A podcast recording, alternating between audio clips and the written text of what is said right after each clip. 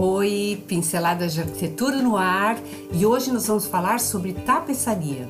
A tapeçaria nos últimos anos voltou a ser objeto de desejo e está presente em muitos projetos contemporâneos.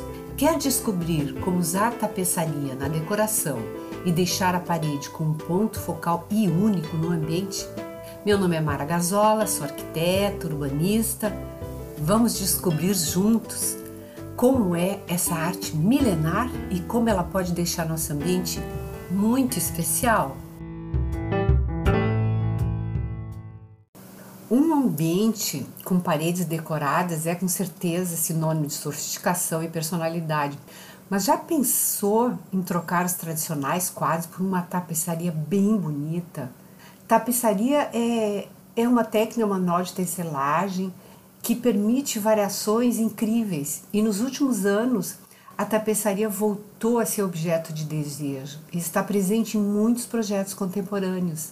A tapeçaria é uma peça muito versátil e ela faz com que qualquer ambiente adequado para sua instalação, pode ser no quarto, na sala de jantar, no ambiente do estar, ou um hall de entrada, ou um corredor mais largo, assim como a finalidade, ela é muito diversa, ela serve não só para decorar, como também para aquecer, colorir ou demarcar um espaço. Não tem regra assim por tamanho, modelo, não existe um padrão definido, é uma, é uma peça que se adequa a qualquer ambiente. Ela, o modelo também ele pode variar de acordo com a personalidade de cada pessoa. Às vezes é uma peça que foi adquirida numa viagem, um presente de alguém especial, ou uma peça de família, uma decoração muito pessoal. Todas as possibilidades são possíveis com essa tendência. Mas antes uh, de entrar propriamente no, no, de como a gente usar a tapeçaria, eu vou contar um pouquinho da história, porque foi fascinante descobrir o universo que a tapeçaria representa. A origem dela assim não é muito definida com exatidão, porque ela surgiu em vários locais do mundo, mais ou menos no mesmo período, né? Na antiguidade, ela foi desenvolvida pelos povos que habitavam a Mesopotâmia, o Egito, a Grécia, Roma, Pérsia, Índia, China, países do Oriente Médio, como o atual Irã e a Turquia. E eles mantêm uma importante tradição na nessa manufatura de tapetes, que em geral eles têm, são muito elaborados com desenhos geométricos muito representativo da cultura do local. Na Grécia Antiga, considerava o tecido um dos elementos mais importantes da decoração, tanto para dentro de casa como nos prédios importantes. Por exemplo, tapeçarias cobriam paredes do, do Partenon. E os romanos, da mesma forma, eles valorizavam tapeçarias e, apesar de não, forem, não serem tecidos por eles mesmos, eles importavam as tapeçarias da Babilônia, do Egito, da Pérsia e da Índia. E uma das informações que eu colhi nas minhas leituras foi que o Nero ordenou que fosse confeccionado um grande toldo para um dos teatros romanos e o desenho seria Apolo dirigindo uma biga. Durante a Idade Média, a tapeçaria assumiu uma importância enorme como um elemento decorativo tanto nas igrejas como nos castelos medievais. Além disso, a tapeçaria, além de embelezar, ela também ajudava no conforto térmico. E uma outra função dessa tapeçaria na Idade Média era, por meio dos desenhos, narrar as cenas históricas ou bíblicas. Então, ela tinha uma função narrativa, didática, quando ela apresentava temas históricos e bíblicos. Um dos exemplos mais famosos é a tapeçaria chamada A Conquista da Inglaterra pelos Normandos, conhecida também como a tapeçaria da Rainha Matilda e eu não sei dizer muito bem pronunciar direitinho a tapeçaria de Bayeux, que é datada do final do século XI. Por volta de 1070, Odo, eu vou ler agora, tá? Porque para não errar. assim, ó, por volta de 1070, Odo, bispo de Bayeux e meio-irmão do duque da Normandia, encomendou a feitura de um bordado em linho para comemorar a vitória e a conquista normanda da Inglaterra. Com cerca de 70 metros de comprimento, a tapeçaria representa magnificamente diversas cenas cotidianas da nobreza de meados do século XI. Com cenas repletas de realismo, a tapeçaria segue a narrativa, claro que sob o ponto de vista normando, né? apresentando a conquista normanda da Inglaterra em 1066. Ela registra visualmente a derrota anglo-saxã das forças de Haroldo II, rei da Inglaterra, na Batalha de Hastings, confronto que mudaria decisivamente a história da Inglaterra e a forma de fazer guerra na Idade Média. Um dos motivos de, da tapeçaria ter tomado esse, essa grandiosidade na, na, na Europa foi porque havia muita abundância de lã e tinha muita mão de obra disponível. As tapeçarias mais antigas, eh, normalmente elas eram produzidas em conventos quando elas eram destinadas às igrejas com temática religiosa. E com o tempo, então, os tapetes começaram a ser mais usados então nos castelos. E esses tapetes incorporavam lendas, fábulas pagãs, temas de romance de cavalaria. Então, a Dama e o Unicórnio, o Rei Arthur, são as mais famosas. A tapeçaria bordada depois de uma a partir do século XIV, ela cede lugar para a tapeçaria tecida. Já no final do século XV, mais ou menos com as mudanças estéticas do Renascimento, a pintura começa a exercer muita influência sobre a tapeçaria. Então foram criadas as manufaturas de tapeçaria, né, dedicadas à produção exclusiva para a nobreza e nesse período é que a tapeçaria francesa ganha esse destaque todo no mundo, principalmente por causa da famosa manufatura dos gobelins. Então, pintores famosos da época, como Rafael e Rubens, eles realizavam cartões que depois eram utilizados como modelos para a produção das, dessas tapeçarias. No século XX já começaram as invenções dos corantes químicos, os processos industriais de fa fabricação de tapetes, muitas vezes inspirados principalmente nos antigos tapetes persas, turcos e também os gobelins. Mas aí a tapeçaria artesanal foi revalorizada, porque começou um movimento britânico pelos modernistas. Na década de 20, na Alemanha, e por influência da Bauhaus, a tecelagem recebe um novo impulso criativo. Na verdade, é, uma, é um fato curioso.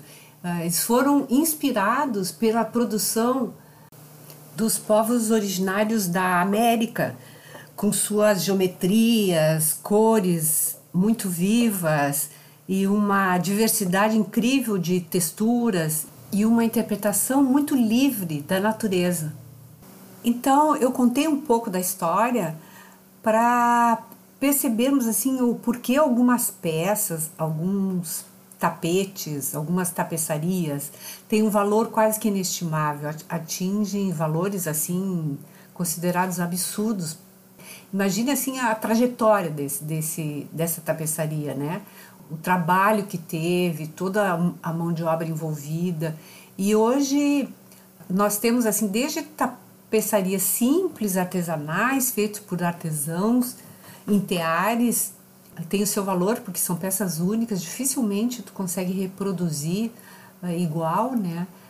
Até peças assim que tem realmente uh, um significado de obra de arte mesmo, porque explora texturas, explora cores, tem todo um trabalho em cima, um trabalho artístico, um trabalho de arte mesmo que eleva a tapeçaria ao nível assim de qualquer obra de arte, enfim. Não dá para dizer diferente, né? E, e como é que a gente pode usar isso? Bom, como eu disse no início, de qualquer jeito. É, é, simplificando assim, quando eu digo de qualquer jeito é assim, não existe limite para tu usares uma tapeçaria. Ela compõe com qualquer estilo e quanto mais rica for essa mistura de estilos, mais poder tu dá para essa tapeçaria. Imagina uma, uma, uma sala totalmente clean, com um gobelém, uma parede clara, sendo assim aquele ponto focal maravilhoso. Olha, olha a elevação do nível, o grau de sofisticação que vai ficar essa peça. Ao mesmo tempo, uma peça uh, mais clássica, toda uma ambientação mais clássica, pode ter outro, outra leitura passar uma outra dinâmica dela se tiver uma tapeçaria contemporânea, colorida, de geometrias Então não tem muito preconceito assim de misturar. É, pode ser colocado duas do lado a lado, uma passadeira antiga daquelas de, que se usavam nos corredores pode ser pendurada num vão de escada. Olha no pé direito alto, num vão de uma escada, que coisa vai dar outro eleva o, o valor da, da escada para um outro patamar, fica uma coisa, quase uma galeria. Né? Então, o importante só que eu vejo, assim como arquiteta, é a harmonia.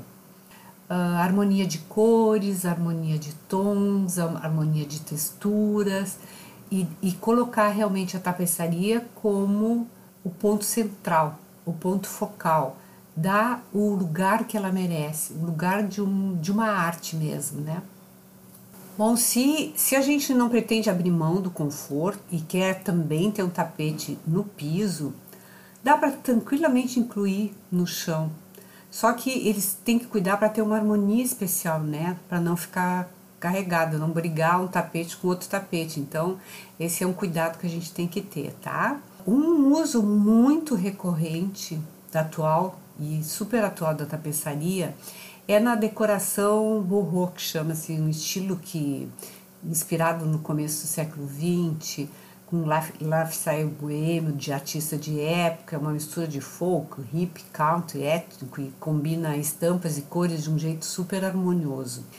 E aí eu queria falar de um elemento decorativo que eu acho bem, bem maravilhoso, que é o tapete indiano. O tapete indiano ele é produzido a partir de diversas cores, estampas e detalhes muito ricos e únicos. E ele também costuma apresentar estampas muito gráficas, com formação de desenhos e, de muito, e muito simbólico, porque ele usa o elefante, que é um animal que representa sorte, e também tapetes com estampas de dragões e mandalas, que podem espantar os maus espíritos, proteger a casa. A decoração indiana é muito rica em detalhes, então os panos eles são símbolos de uma tradição e de uma história de um povo e eles ganham um lugar de destaque muito grande. Muito com essa relação com crenças e com história dos povos, povos hindus. Então ele acaba sendo o ponto focal em vários cômodos. E as cores mais presentes são as típicas das vestimentas indianas, tons quentes, nas colorações de pedras preciosas, e geralmente esses enfeites são compostos por um mix de bordado com estampas. E os bordados são mais facilmente percebidos no entorno da borda do tecido, criando uma espécie de uma moldura. Dentro do grupo das tapeçarias orientais, os tapetes da Anatólia e se distingue pelas características muito particulares, com corantes e cores, temas, texturas e técnicas os exemplos variam muito em tamanho, desde pequenininho até tapete, tapetes grandes do tamanho de uma sala. E os mais antigos, eles datam do século 13. Eles são frequentemente amarrados com nós simétricos e eram tão amplamente utilizados na área que os comerciantes de tapetes ocidentais no início do século XX adotaram o termo de turco para essa técnica de nó. E a partir de 1870, a corte otomana também fabricava tapetes de seda às vezes com fios de ouro prata. Mas o material tradicional da maioria dos tapetes turcos é a lã natural tingida à mão. E na Europa, os tapetes turcos eles eram frequentemente retratados nas pinturas renascentistas, geralmente num contexto assim de dignidade, de prestígio, de luxo, né? Os contatos políticos e o comércio se intensificaram muito entre a Europa Ocidental e o mundo islâmico depois do século XIII. E quando o comércio começou a ser direto, foi estabelecido durante o século todos os tipos de tapetes receberam indiscriminadamente a assinatura de tapetes turcos, independente do local que foi fabricado. Bom, e hoje é domingo e o povo está na rua, os cachorros estão latindo, os carros estão passando, mas vamos lá, vamos continuar. Assim como a Bauhaus se encantou com as tapeçarias dos povos primitivos, povos originários da América, nós também nos surpreendemos com a riqueza de detalhes e de cores que as diversas culturas expressam. A tapeçaria é chamada étnica, ela é muito rica porque ela corresponde a toda uma tradição que vem de, da antiguidade, dos primórdios daquela civilização e foi trazida pela mão desses artistas.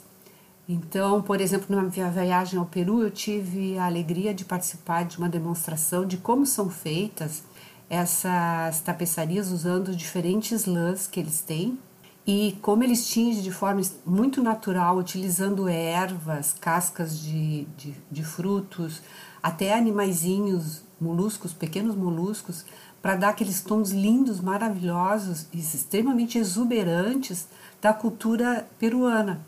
A mesma coisa acontece com a, com a cultura africana, onde são representados os animais, a, a vida, enfim, conta a história de cada, de cada tribo, de cada região. Isso é muito rico e trazer essas informações para os nossos lares torna eles extremamente contemporâneos e, e, é uma lembrança linda de diferentes culturas. Esse mix de culturas enriquece muito o ambiente. E nós temos percebido muito isso nos diferentes mostras de arquitetura e decoração que acontecem no mundo inteiro. Uma ideia que eu, que eu gosto muito e já, e já utilizo também, pequenos tapetes, transformar eles em almofadas, compondo com essa tapeçaria. Esse truque de estilo conversa a tapeçaria com o restante do ambiente. E também eu não posso esquecer de registrar a cultura ameríndia, que uh, é muito rica também, principalmente nos trabalhos com fibras vegetais. E no norte da, da América, nos Estados Unidos e no Canadá, o trabalho riquíssimo também no couro. Bem, foram pequenas pinceladas sobre a história da tapeçaria e como nós podemos utilizá-la no nosso lar. Mas quando eu vi aquela, quando eu li, melhor dizendo, que a tapeçaria que da Idade Média que conta a batalha da, da conquista da Normandia, que tem 68 centímetros de altura por 70 de comprimento e conta toda a história dessa epopeia, digamos assim, eu fico pensando que interessante seria nós termos isso como uma proposta para nós, pegarmos a nossa família e contarmos a nossa história. Olha que interessante nós usarmos os nossos recursos que nós temos hoje de linhas, de telas, de transferir imagens do computador para uma tela. Olha que linda a lembrança que nós teríamos, que herança nós poderíamos deixar para as gerações futuras. Olha que lindo. Eu me empolguei com essa ideia. Eu vou deixar no descritivo desse áudio links para vocês acessarem as imagens. Acho que vai, vai ser bem importante, assim, vocês verem imagens disso que a gente conversou. E curtam, compartilhem, mandem mensagem. Isso é muito importante para mim. Um grande abraço, até a próxima.